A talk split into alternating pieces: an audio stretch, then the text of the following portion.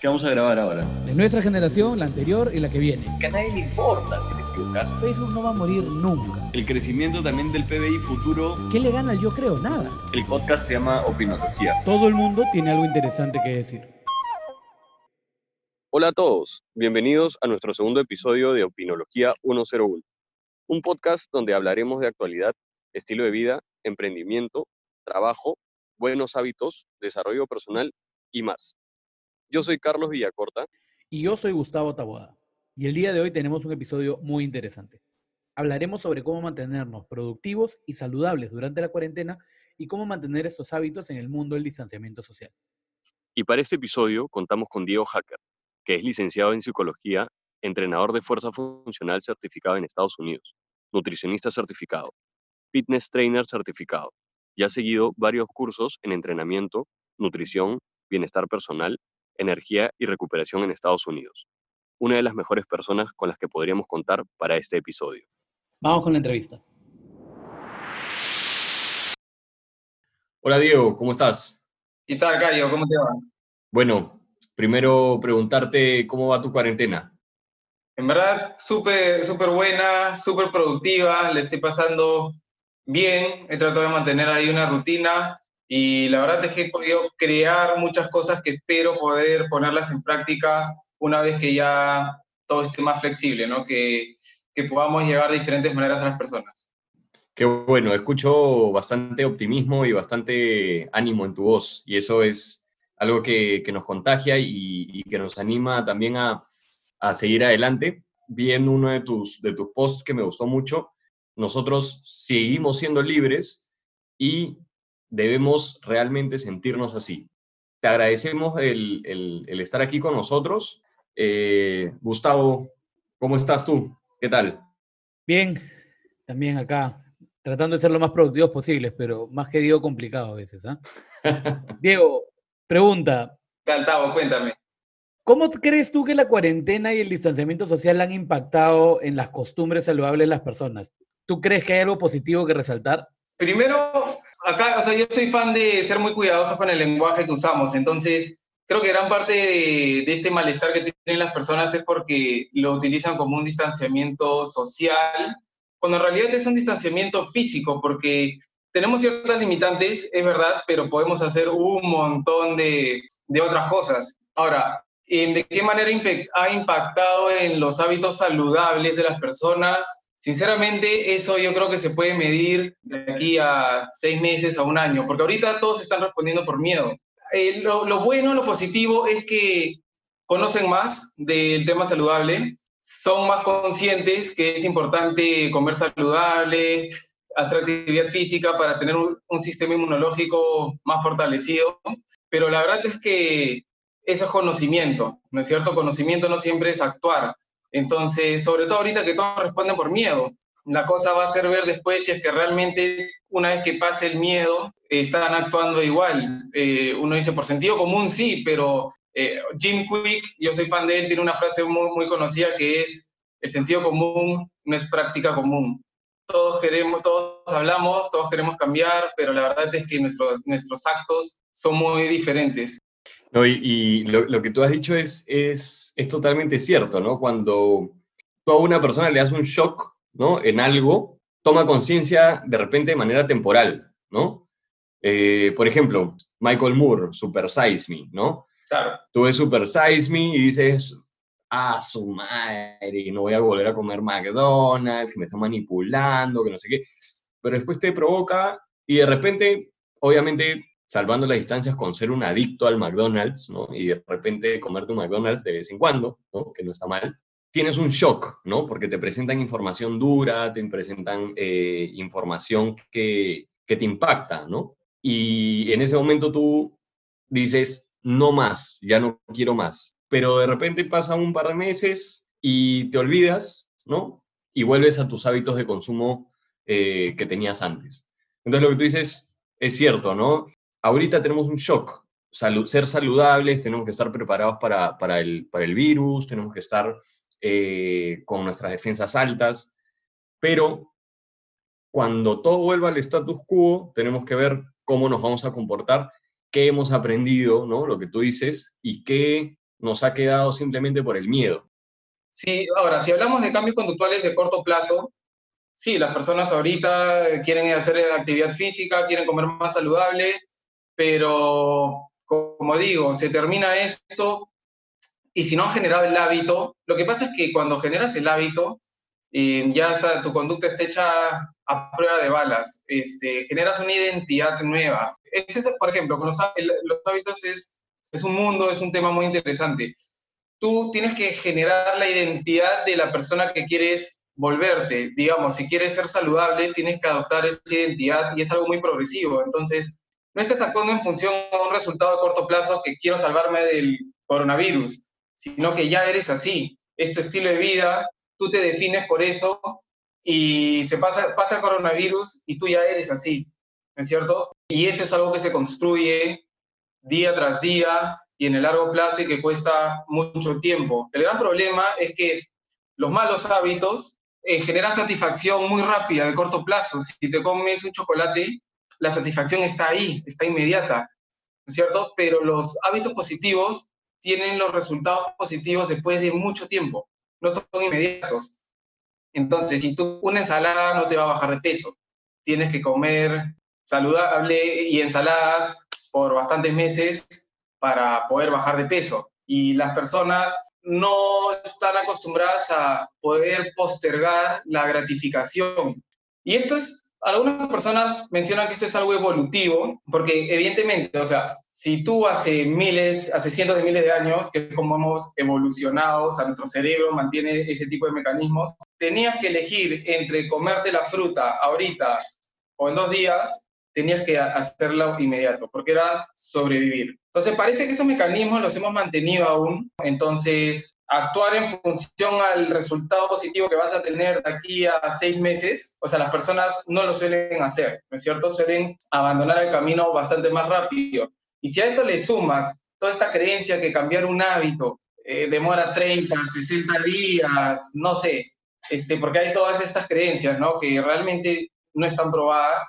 Entonces las personas van a decir, ok, voy a empezar a comer bien, ¿no es cierto? Porque un hábito en 30 días lo genero. Y van a llegar los 30 días o 60 días, el promedio es 66 días, según lo que muchos dicen, ¿no?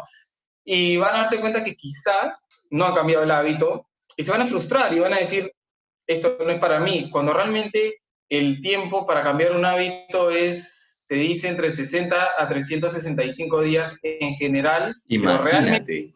365 días. No, pero acá viene lo, lo más certero, que ni siquiera 365 días no se le puede estimar un tiempo, es de por vida. Porque una vez que tú dejas de reforzar un hábito, pierdes ese hábito. Entonces, todo el tiempo tienes que reforzarlo. Y también depende de qué tipo de hábito quieres tú adoptar, ¿no? No es lo mismo si quieres adoptar el hábito de tomar un vaso con agua todos los días, despertarte, a algo bastante más complejo, quizás como hacer actividad física o fumar. Entonces, y también depende de tú qué tanto valoras ese hábito que, que tienes que dejar y el nuevo que quieres adoptar. Es, es, es complejo, pero es importante que las personas entiendan que no, se, no crean en estos plazos que sepan que es un proceso mediano, largo, de largo plazo, que el resultado va a valer la pena, evidentemente, y que tiene altibajos, o sea, no es lineal. El que quiere bajar de peso cree, porque Instagram vende esto, hasta el dieta y en 30 días ya vas a tener 8 cuadraditos, cuando el proceso es de subir y bajar, pero tienes que mantenerte la mayoría de veces en el camino, ¿no? Hacer las cosas cuando no te provoca hacerlas. Claro, cuando no te provoca hacerlo cuando de repente tú físicamente o, tus mismas taras mentales te dicen, hoy día no, hoy día de repente déjalo de lado, mañana sigues, pero realmente tu fuerza de voluntad es la que pone a prueba qué tanto quieres que ese hábito se quede, ¿no? Y tú cómo crees que la, la cuarentena nos haya afectado? ¿Tú crees que nos ha afectado más en la salud mental o crees que nos ha afectado más en la salud física? algunas personas en la salud física y otras personas en la salud mental, pero si se ve afectado tu estado mental, sí o sí se va a ver afectado tu estado físico. ¿Tú, tú qué defines, para ir un poco más adentro, como la salud mental? Es, eh, a ver, involucra todo lo que es tu estado de ánimo, tus pensamientos, tus creencias, tu percepción sobre la realidad, sobre la vida. Básicamente yo creo que se resume en cómo te sientes en el día a día y ese sentir cómo está haciendo que actúes. Pero obviamente, ojo que el cómo te sientes está dominado por tus pensamientos. O sea, tú tienes un pensamiento inicial, de ahí viene cómo te sientes y de ahí viene cómo actúas. Entonces, lo importante es las creencias que mantienes sobre X situación, por ejemplo, estamos hablando de la cuarentena, ¿no es cierto? Entonces, si yo ahorita les digo, si me preguntan, ¿cómo estás? Y yo digo, le estoy pasando mejor que nunca, es la mejor etapa de mi vida, estoy más creativo que nunca, no quiero que se acabe, a muchas personas les va a impactar. ¿Por qué? porque su creencia es, la cuarentena es para pasarla mal, estás encerrado, tienes que sufrir. ¿Cómo es posible que le estés pasando bien? Entonces, si piensas así, no hay manera que veas algo positivo en la cuarentena. En cambio, si piensas que la cuarentena es un obstáculo más que se ha presentado y que como yo creo, de hecho eh, es una frase que yo creo mucho, la tengo ahí escrita, pero es el obstáculo es el camino, vas a agradecer tener este tipo de obstáculos porque realmente vas a ver cómo te forma, te saca tu zona de confort. Ahora, obviamente hay personas perdiendo trabajos, muriéndose de hambre, no, eso, eso es lamentable, pero digo, si perdiste tu trabajo eh, por llorar o decir que esto es un encarcelamiento, no te van a devolver el trabajo. Este, si realmente estás pasando hambre, pase lo que pase, vas a seguir pasando hambre a menos que te pongas a actuar.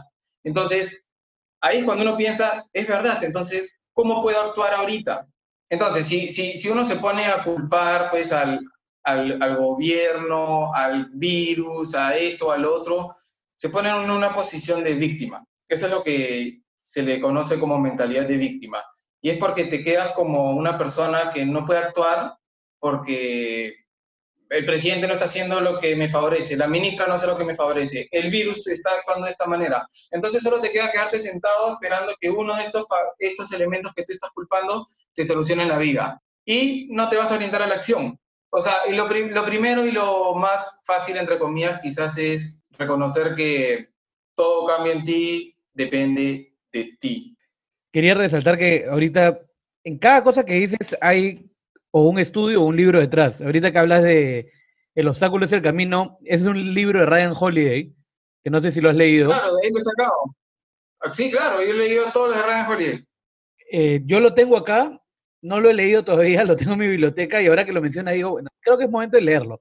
Y ahorita estaba, estaba leyendo un libro, bueno, ahorita estoy leyendo un libro que es The Marshmallow Test, que habla justamente de esto, ¿no? De cómo empujar la gratificación inmediata. Si te comes el marshmallow ahorita o esperas a más tarde y te doy dos más. Y cómo los resultados de esto impactan en la vida de las personas a futuro, que me parece alucinante. Yo te quería preguntar sobre las personas que tienen una, una rutina de ejercicio, digamos, las personas que sí tienen este hábito de ir al gimnasio.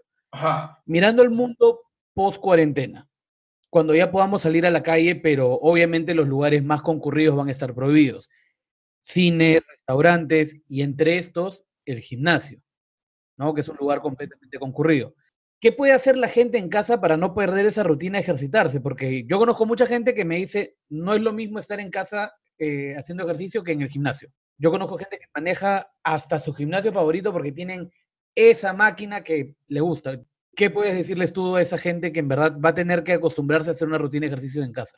Lo que tú acabas de decir, que van a tener que acostumbrarse a hacer una rutina de ejercicios en casa, que es que esa, e, e, es eso realmente, es como que es parte de lo que decíamos del obstáculo del camino, es como, ok, ya, el gimnasio, el gimnasio está cerrado, pasa la página, busca un plan alternativo porque hagas lo que hagas, el gimnasio no se va a abrir, entonces tienes que hacer algo, ¿no? ¿Qué puedes hacer? Primero, lo que yo quisiera pedir es que no imiten a todos estos entrenadores que salen en vivo y todas estas rutinas gratuitas que hay. ¿Por qué? Porque puede que no se adapte a su objetivo y pueden lesionarse si es que son principiantes. Ahora, si es que son personas que tienen algo de conocimiento o un objetivo claro, digamos, esta persona iba al gimnasio porque quiere entrenar fuerza, ¿no? No para las trotadoras. Contratar a un entrenador que esté haciendo algunos planes virtuales, que pueda mandarle los videos y que pueda revisar y darle un feedback y que le arme una un programa de entrenamiento en función a su objetivo, porque así se va a mantener motivado también porque va a saber que está trabajando lo que de alguna manera estaba trabajando en el gimnasio, pero ha tenido que, dejar. Obviamente no va a tener los mismos implementos, la misma cultura, la, la misma infraestructura, pero siempre hay una alternativa. Yo, yo suelo decir que un buen entrenador es como un buen cocinero. Un buen cocinero te va a hacer un plato muy rico, muy bueno, en una cocina de un millón de dólares o en sartenes de 100 soles y te va a hacer un gran plato con 100 ingredientes o con 5 ingredientes. El entrenador es igual. ¿Quieres desarrollar la fuerza? Un buen entrenador tiene un montón de maneras para ayudarte a desarrollar la fuerza. O bueno, o cual sea tu objetivo, ¿no? Eso sí, eh, que no piensen en entrenar todos los días si es que no tienen las ganas, porque corren el riesgo de perder esa, esa motivación o ese hábito, eh, sobre todo ahora que son días muy complicados, no solo en el lado emocional, sino porque están con agendas muy cargadas, propias o del hijo, o como tú dices, entrenar en tu casa no es igual que en el gimnasio, entonces cuesta un poco más. Yo diría que se fijen en un, un objetivo que sea entrenar de manera interdiaria, en vez de plantearse, voy a entrenar todos los días y no lo cumplen. ¿Por qué? Porque este es un riesgo. Primero, van a frustrarse. Se van a molestar con ellos mismos, van a decir, pocha, me comprometí a hacerlo y no lo estoy haciendo. Segundo, van a desarrollar el hábito de decir y no cumplir. Eso va a hacer que se les sea más fácil con el tiempo decir y no cumplir, decir voy a entrenar y no entrenar, va a disminuir las posibilidades de que sigan entrenando, y va a afectar la confianza que ellos tienen para cumplir un programa de entrenamiento. O sea, muchas personas no se dan cuenta, pero el, el, nivel en el que tú confías en ti mismo para poder seguir un plan dietético o un plan de entrenamiento va a determinar si lo cumples o no. Y eso va a determinar los resultados finalmente. Poniendo un ejemplo poco lúdico, en Rocky 4 Rocky entrenó en una cabaña en el medio de la nada y Iván Drago tenía todo un gimnasio, igual Rocky ganó, ¿no? Claro, claro. claro. O sea, el que quiere entrenar, entrena con lo que cuenta. Claro, es que finalmente quería el resultado, ¿no? De, de, eso se trata, o sea, quería el resultado y era un hábito entrenar. Y bueno, sí le sugiero a todas las personas en general que traten de tener sesiones de fuerza, sesiones cardiovasculares, lo que se conoce aeróbico, que o sea, la frecuencia cardíaca está un poco más elevada y constante, y flexibilidad. Eso, eso, esos tres objetivos tienen que cumplirse en cualquier sesión de entrenamiento. Fuerza, cardio, flexibilidad, movilidad. Oye, Diego, nos estábamos preguntando, ¿cómo es que tú crees que los coaches, que los trainers pueden utilizar las, eh, las herramientas online para poder seguir dándole vigencia a sus clientes, ¿no? Lo primero que le recomendaría a los entrenadores es que eh, traten de no perder la ética. Es decir, que son tipos difíciles, no hay duda, pero por eso no, no tienes que tratar de abarcar a, público que no estás capacitado para atenderlos y tampoco lanzar rutinas, la misma rutina para 300 personas, que es lo que están haciendo en Instagram y todo esto. Lo otro es que es una gran oportunidad para los entrenadores para conocer la parte virtual. ¿no? Eso, eso no hay duda. Hay un, montón de plataformas, es todo un sistema que tienes que conocer para poder interactuar con tus clientes, adquieres nuevas habilidades tecnológicas, por, por llamarlo así, esa, esa parte eh, del negocio, pero a la vez eh, no es fácil mantener la parte de seguridad en cuanto a prevención de lesiones por la parte técnica con los clientes. Por ejemplo, yo tengo entrenadores conozco entrenadores que están haciendo entrenamiento virtual y están haciendo simplemente lo que te comento. Eh, mandar planes generalizados, me pagaste, listo, haz tu plan, conversamos en un mes. Las personas piensan y Instagram te vende como entrenador online, eh, más de millonario, ¿no? Vas a tener 500 clientes en, en un mes. En verdad, el cliente online te demanda más tiempo que el cliente presencial si es que haces un buen trabajo porque le dedicas más tiempo en la semana y el feedback, la interacción que tienes es más compleja, porque estás a través de una cámara, entonces él tiene que filmarse de por sí, a, la persona le cuesta mucho filmarse y mandarte los videos, tú tienes que revisarlo, filmarte para darle el feedback, es más trabajo. Bueno, pero es una oportunidad para que los entrenadores eh, se acerquen un poco más al lado virtual, sobre todo porque hay muchos entrenadores mayores y que no han tenido mucho acceso a la tecnología, entonces es un nuevo mundo, pero yo veo una mayor oportunidad para el sector, para el sector fitness, por llamarlo así, porque las personas por fin se van a dar cuenta que nada reemplaza la interacción personal, física. Entonces, van a estar un mes, dos meses, tres meses con sus aplicaciones, bacán, los van a salvar, se van a sentir motivados, pero de por sí te aseguro que ya hay personas que están diciendo, extraño la infraestructura, lo que tú decías, Tavo, la máquina que me encanta, extraño los espacios abiertos, extraño el compañerismo, la comunidad, extraño los rituales que se hacen en el centro de entrenamiento. O sea, hay muchas cosas que la pantalla nunca va a poder reemplazar y, las personas solo se van a dar cuenta de eso a raíz de, esta cuarentena. Así que creo que hay oportunidad para ambos, pero creo que hay más oportunidad para que las personas valoren más el entrenamiento presencial. O hasta el día de hoy, ninguna aplicación va a reemplazar al, al entrenador y a la presencia física. Sí, porque para mucha gente el gimnasio también es una experiencia social, ¿no? Hay gente que va, hace deporte y se va, pero hay otros que van, se quedan en el restaurancito del gimnasio después tomando su smoothie, conversan con la gente, y eso sí no lo, no lo vas a poder cambiar, ¿no? Claro. Tenemos los gimnasios clásicos, por llamarlo así, de voy a hacer mi máquina, pesas. Usualmente ahí van personas más solitarias, solitarias en el sentido de que van a hacer su rutina y se van, ¿no? Les gusta más esa dinámica y muchos huyen de ese tipo de gimnasios y van a otros formatos porque no les gusta estar solos. Lo que quieren es interactuar, competir sanamente, retarse, motivarse y se genera una comunidad.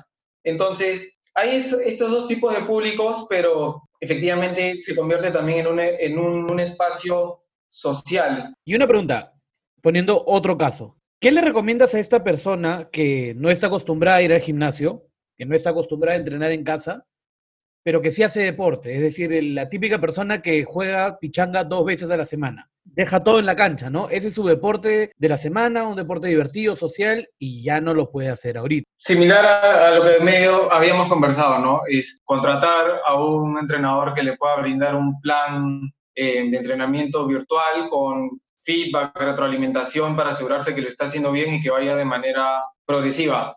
Pero lo primero que le recomendaría, y sé que esto no le va a gustar a muchas personas, es que asimile que no es deportista. El que hace un deporte es deportista y el deportista sigue un programa de entrenamiento técnico, digamos, las habilidades técnicas del fútbol y de condicionamiento para fortalecer el cuerpo, el corazón, no lesionarse y eso.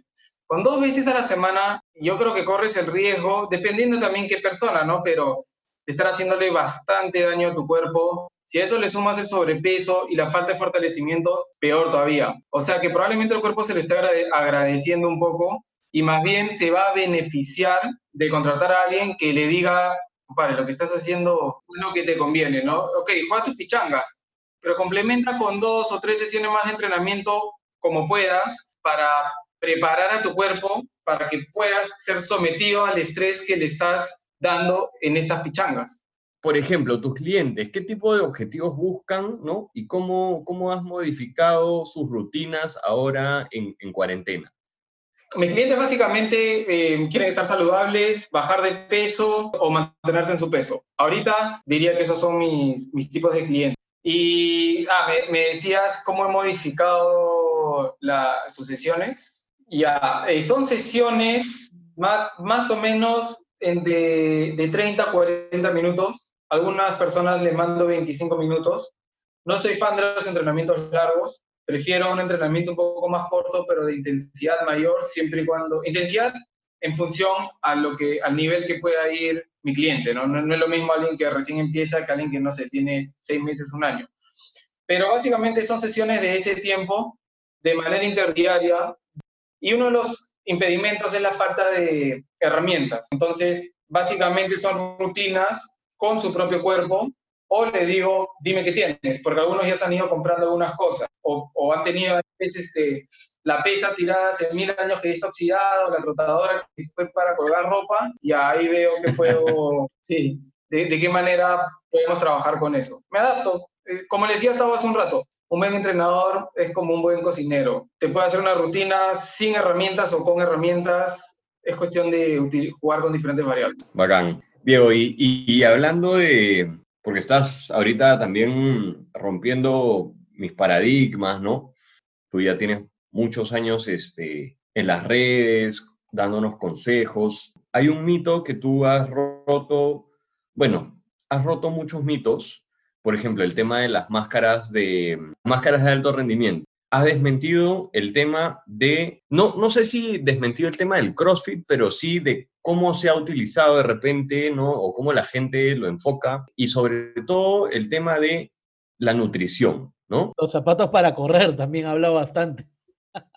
De, los zapatos, de los running shoes, ¿no? De, de los running shoes. Cuéntanos un poco cuáles son los mitos que la gente tiene más arraigados, ¿no? ¿Y cuáles son los que te cuestan más romper cuando tienes a un cliente que te, te, dice, no, pero lo que pasa es que esto es así? Lo de los zapatos, quiero hacer un paréntesis, lo de las zapatillas para correr. Hay personas que definitivamente no les conviene usar zapatillas con amortiguación, pero hay otras que sí se van a beneficiar de usarlas. O sea, no digo que, que no las usen nunca, porque alguien que recién empieza a hacer actividad física o tiene sobrepeso, problemas de rodillas, se pone a, ir sin nada de amortiguación y la va a pasar muy mal, se puede lesionar. Lo que, pasa es que yo entiendo que tú vas contra eso de que de las generalidades, ¿no? O sea, una de las principales características que nos diferencia como seres humanos es el cuestionar. O sea, las personas se creen todo lo que escuchan y ven porque lo dijo Adidas o Nike o porque lo utilizó la Kardashian o Usain Bolt.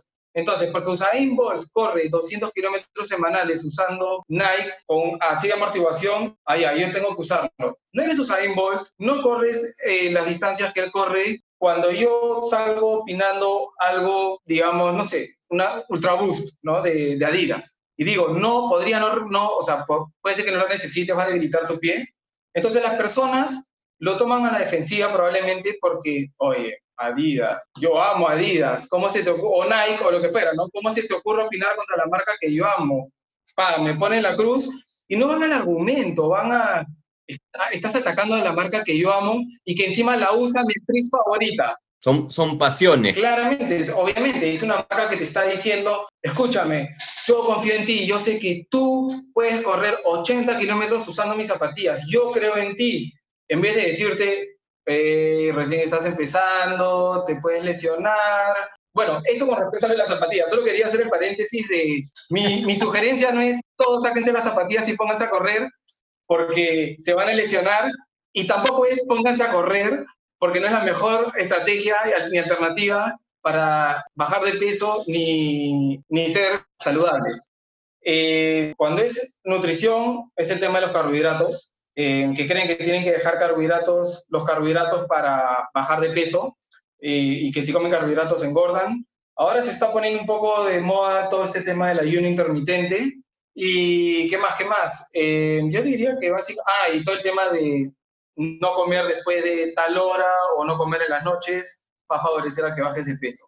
Esos son las, esas son los mitos más frecuentes en, en, la gente con la que converso. Y con entrenamiento, de CrossFit, que creen que es un,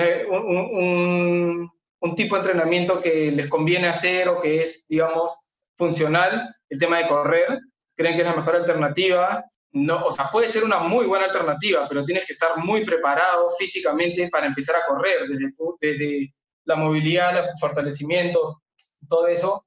Otro tema es el reloj de las calorías. Pucha, yo veo que la gente tiene que estar mirando cada rato cuántas calorías quema y yo lo primero que digo es, escúchame, no sirve, te está dando un número que no es real, olvídate de eso, utiliza tu reloj de frecuencia cardíaca para medir tu frecuencia cardíaca, por algo se llama reloj de frecuencia cardíaca, no se llama reloj quemador de calorías. Es una función que tiene, pero que no es real.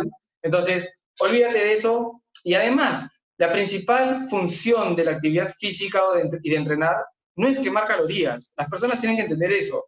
La actividad física va a contribuir, evidentemente, a que, a que quemes unas calorías más.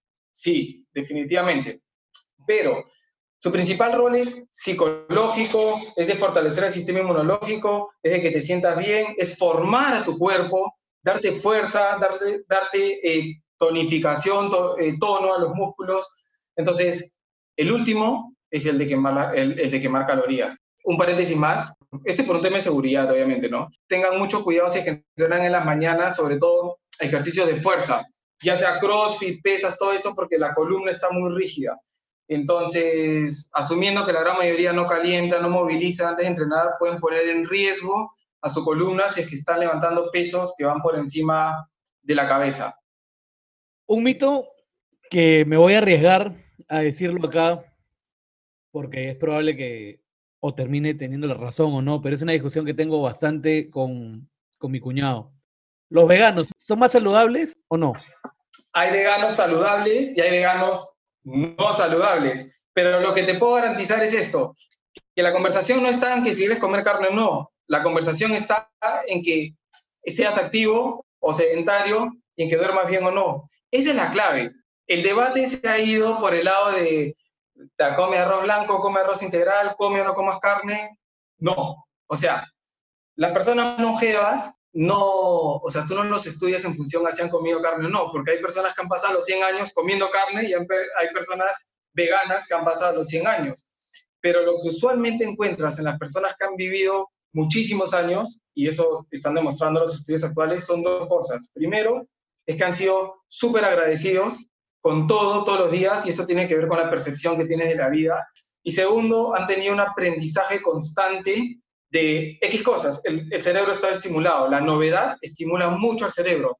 Eh, músicos, lectores, creadores, no sé, personas que han tenido su cerebro muy activo. Entonces no va tanto por el lado del veganismo. Yo creo que estamos hechos para comer una dieta balanceada, es la verdad. En carne, carne animal. Evidentemente lo ideal es tratar de consumir carne animal, pero el que come carne tiene que comer vegetales como lo hace el vegano hablando de eso, ¿qué consejo le puedes dar a la gente ahorita para mejorar su sistema inmunológico frente a un posible contagio? Primero es que si van a captar el virus y se van a enfermar, lo más probable es que les va a pasar igual. El tema está en cómo responde tu cuerpo una vez que el virus esté adentro, ¿no? Eh, de eso se trata. Eh, si tienes un sistema inmunológico hay factores genéticos evidentemente, ¿no? Pero si tienes un factor, si, si tienes un sistema inmunológico fortalecido, va a poder luchar eh, bastante mejor contra este virus. La, lo primero es calidad de sueño. O sea, la calidad de sueño te eleva el sistema inmunológico de manera increíble. Eh, actividad física también fortalece tu sistema inmunológico, pero actividad física medida. Definitivamente o sea, el exceso de actividad física más bien puede bajar a tu sistema inmunológico porque estresa al cuerpo. Porque una de las cosas que más me cuesta convencer a las personas es que más no es mejor. Si te excedes, vas a estresar a tu cuerpo en exceso y, vas a tener el efecto secundario de cualquier situación de estrés, sea tráfico, actividad física o pelearte con tu jefe. Estrés es estrés fisiológicamente para el cuerpo. Entonces, una dosis adecuada de actividad física, alimentación saludable, estamos hablando de no veganismo, sino de dieta balanceada, pero sí consumir un montón de vitaminas y minerales, obviamente frutas, verduras, fibra, la fibra es muy buena.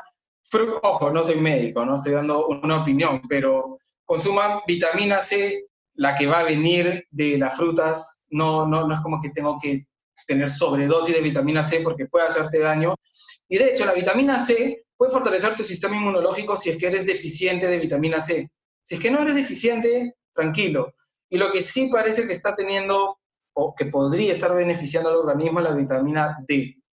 Eh, pero como estamos en verano, le estamos sacando el sol, así que por ahí no había mucho problema. Hidratación, es importante tomar este, mucho líquido y adoptar estrategias para la reducción del estrés.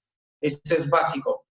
Y bueno, entrando un poco más al ámbito personal, para conocer un poco de tus hábitos y de aquello que tú le puedes recomendar a las personas, ¿no? ¿Cuáles son las claves para manejar tu día? ¿Qué consejos puedes compartir con las demás personas? O sea, lo primero y que me ha servido hace, hace un tiempo ya es empezar a valorar más el sueño, justo lo que veníamos hablando. O sea, soy un fiel creyente de que una buena noche empieza desde la manera en cómo te levantas, ¿cierto? Eso es clave. Y cómo te levantas depende de cómo te fuiste a dormir y cómo dormiste. Lo primero que yo les recomendaría es que antes de, primero que traten de cortar la cafeína y el alcohol antes de irse a dormir, y bueno, un montón de technique tips que vamos a hablar cuando hablemos del sueño. Asumiendo que todo eso se ha cumplido y que están favoreciendo la calidad de sueño, es importante con qué pensamientos se van a dormir. E, estas son palabras del doctor Bruce Lipton. Aproximadamente el 90% de pensamientos que tenemos en el día y conversaciones internas son inconscientes. Con el último pensamiento que te vas a dormir es con el pensamiento que te levantas.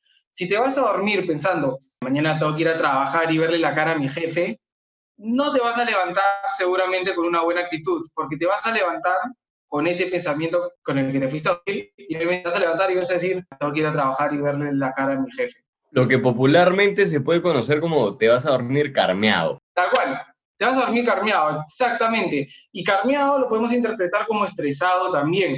Y el estrés va en contra de todas las hormonas que favorecen que te vayas a dormir bien y que te recuperes durante el sueño. Y otras cosas que están medio de moda, yo suelo hacer muchas de ellas, pero la verdad es que te ayudan bastante. Ahorita están de moda, pero son cosas que cuando uno estudia a los grandes, a las personas más exitosas, lo hacen hace un montón de años, pero es el tema de las afirmaciones, de las visualizaciones, no sé si han escuchado eso, supongo que sí, afirmaciones, visualizaciones, eh, unos minutos para respirar, visualizarte, eh, meditar, cuatro o cinco minutos, hasta un minuto, hasta un minuto te va, te va a favorecer. Escribir, planear tu día, priorizar, eh, escribir lo que sientes, lo que estás pensando, son cosas que yo, trato de hacer, la verdad es que todos los días, y suena, suena mucho, pero todo esto en 20, 30 minutos ya está. Oye, y hemos estado hablando de, de, de bastantes autores. ¿Cuáles dirías que son o si tuvieras que resumir dos libros, ¿no? Que te han marcado a ti y dos frases que te han impactado o que marquen tu día a día, ¿cuáles son?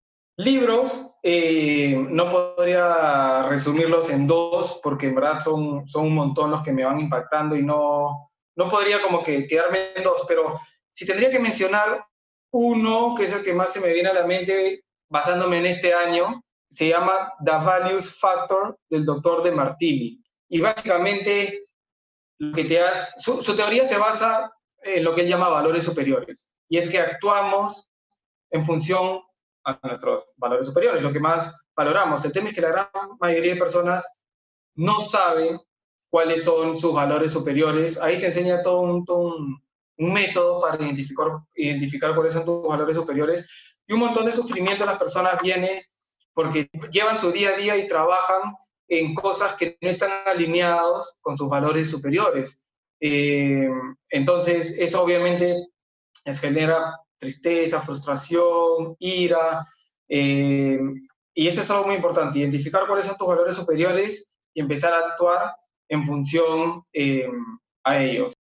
De ahí, ah, ya, frases, aquí las tengo porque yo las tengo aquí, tengo algunas cosas pegadas y entre ellas sí están mis, mis frases que las leo todos los días como mis afirmaciones y todo eso. La, la primera es, yo he hecho un, un, mix de dos, que la primera es Memento Mori, que la debes haber escuchado si sigues a Ryan Holiday, que es, básicamente te dice, recuerda que vas a morir. Y cuando recuerdas que vas a morir, pero te lo dice no como con un sentido negativo, sino con un sentido de, actúa, haz cosas. En cualquier momento mueres y ¿cómo quieres irte? O sea, da lo mejor de ti, ¿no? Da lo mejor de ti. Si te dicen que mañana vas a morir, tú dirías, bueno, pude hacer lo que quería hacer o dirías, tendrías arrepentimientos. El mayor dolor es el arrepentimiento. Y bueno, y, eso lo uno con acta non verba, no sé si se pronuncia así, pero básicamente es, es en latín y significa actúa, no hables todas las personas hablan, desean, quiero lograr esto, quiero bajar de peso, quiero tonificar, quiero... ver. a la hora de los... a la hora de la hora, ni un solo acto respalda sus palabras. Entonces, eso es importante, acta non verba. El otro que tengo es el que te dije, Tavo, al inicio, el del obstáculo es el camino. Eh, yo lo tenía de otra manera y de ahí cuando leí el libro de Ryan Holiday dije, esto está, es una excelente manera de resumirlo y lo explica súper bien y es, es eso. Para mí, el obstáculo es el camino, es la mejor manera de salir adelante.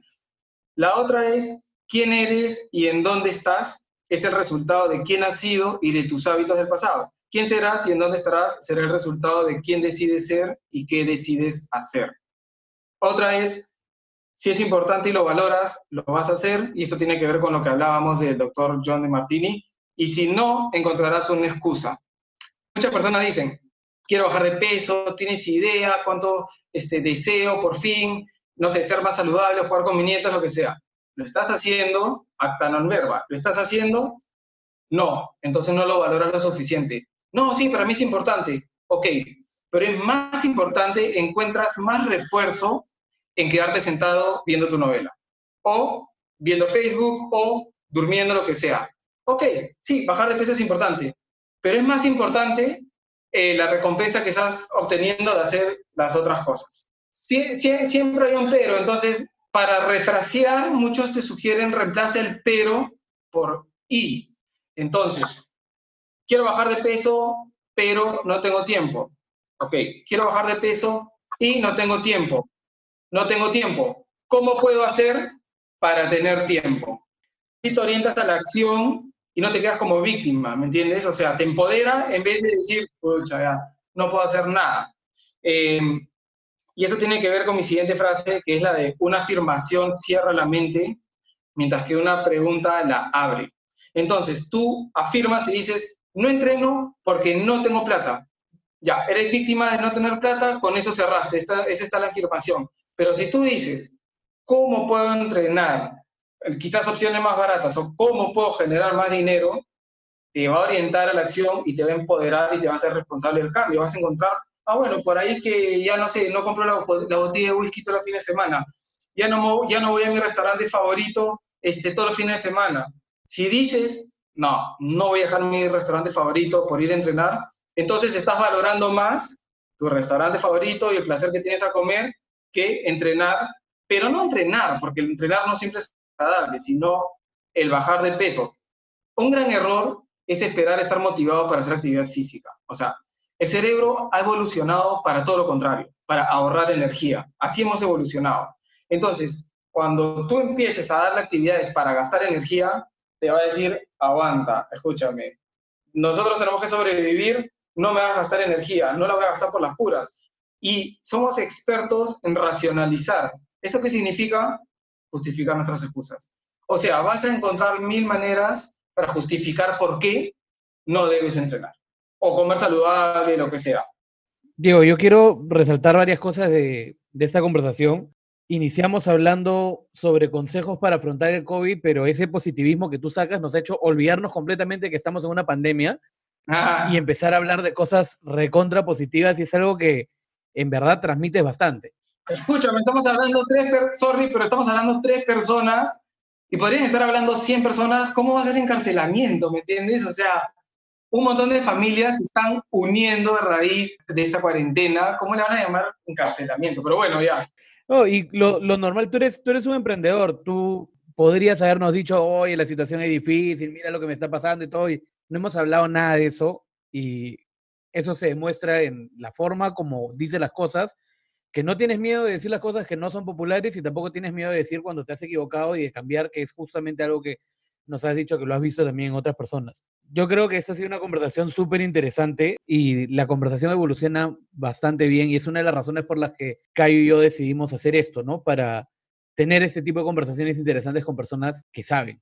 Quiero, en verdad, agradecerte por haber venido y creo que quedan varios episodios pendientes, ¿no? Creo que hay varios, varios temas más que conversar. De todas maneras, ya, ya, ya, los, ya los hemos sentado aquí, que tenemos que hablar sobre el sueño, tenemos que hablar sobre la ergonomía, tenemos que hablar sobre el veganismo, Sí, yo feliz, a ¿ah? cualquier tema, genial. Más bien, gracias por pasarme la voz.